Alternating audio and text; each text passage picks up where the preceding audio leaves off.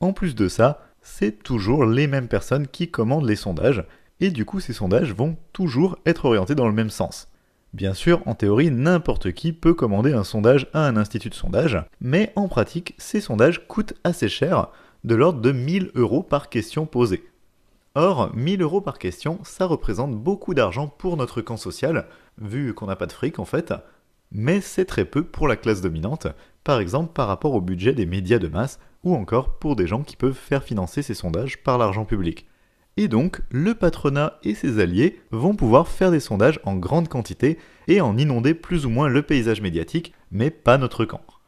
Aussi, la présentation des résultats des sondages dans les médias est tout sauf neutre. Exemple concret, un sondage de 2014 sur le travail du dimanche, encore, hein, avec deux questions différentes. Une première question sur l'ouverture des magasins, où 62% des personnes interrogées disent qu'elles seraient pour l'ouverture des magasins le dimanche, et une deuxième question où on demande si les gens seraient prêts eux-mêmes à travailler le dimanche, et là par contre on a 60% de refus.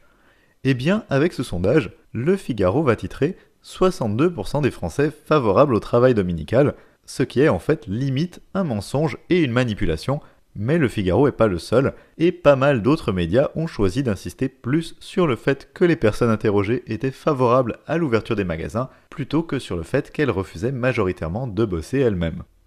Autre exemple, suite à une polémique lancée par le ministre Gérald Darmanin, qui avait affirmé qu'il y aurait trop d'aide sociale en France, un sondage est fait sur le sujet pour savoir ce qu'en pensent les gens, et le résultat obtenu est que 40% des personnes interrogées sont d'accord avec le ministre. Donc, avec ce sondage, le journal Ouest France titre Pour 4 Français sur 10, les aides sociales sont trop élevées. Autrement dit, 4 Français sur 10 donnent raison au ministre. Sauf qu'ils auraient aussi pu titrer sur le fait que 6 Français et Françaises sur 10, donc une grosse majorité en fait de la population, considèrent que les aides sociales ne sont pas trop élevées et donc lui donnent tort. Pendant qu'on y est, en regardant le contenu de ce sondage de plus près, on constate que sur les 60% qui trouvent que les aides sociales ne sont pas trop élevées, il y en a même 28%, donc près de 3 Françaises et Français sur 10 en tout, qui considèrent même que les aides sociales ne sont pas assez élevées. Donc beaucoup de gens considèrent qu'on n'aide pas assez les pauvres et que l'État fait pas correctement son job de redistribution des richesses. Mais bizarrement, Ouest France a pas choisi d'insister là-dessus. D'ailleurs, si on regarde d'encore plus près les résultats de ce sondage, après la première question sur les aides sociales en général, les gens ont ensuite été interrogés plus spécifiquement sur les aides sociales dans sept différents domaines retraite, vieillesse, lutte contre la pauvreté, santé, logement, famille et chômage respectivement. Eh bien, dans chacun de ces foutus domaines, il y a moins de gens qui considèrent que les aides sont trop élevées que pour la question générale.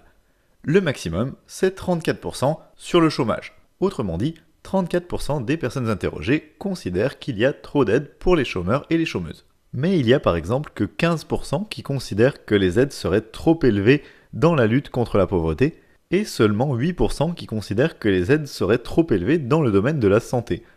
En fait, cet exemple il est vraiment intéressant parce qu'il montre à la fois comment la formulation des questions influe sur le résultat et comment le commentaire et la présentation des résultats dans les médias peuvent être orientés. Ici, le fait de poser des questions spécifiques, ça change le résultat, parce qu'une fois passée la première question où on répond un peu à l'instinct, parce qu'on nous interroge sur quelque chose d'un peu abstrait et d'un peu vague, hein, les aides sociales en général, c'est abstrait et c'est vague, eh bien quand on entre un petit peu plus dans le concret et qu'on parle de domaines spécifiques, ça change la perception des gens et ça fait que les gens qui y répondent se sentent un peu moins pressés de diminuer ces fameuses aides,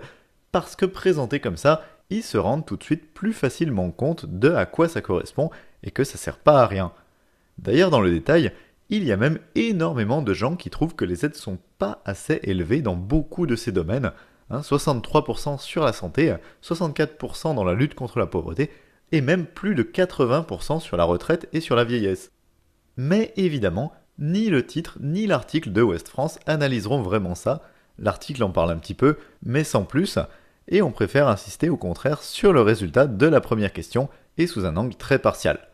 L'article termine même en précisant que le gouvernement va s'y attaquer à ces fameuses aides sociales dont les Français et Françaises sont censés ne plus vouloir. Et eh bien voilà comment on nous fait accepter des mesures qui sont en fait fortement impopulaires. Puisque d'après leur propre sondage, l'écrasante majorité des personnes interrogées pensent que les aides ne sont pas trop élevées et que c'est même le contraire, mais on nous fait croire que réduire les aides, c'est ce que le peuple voudrait.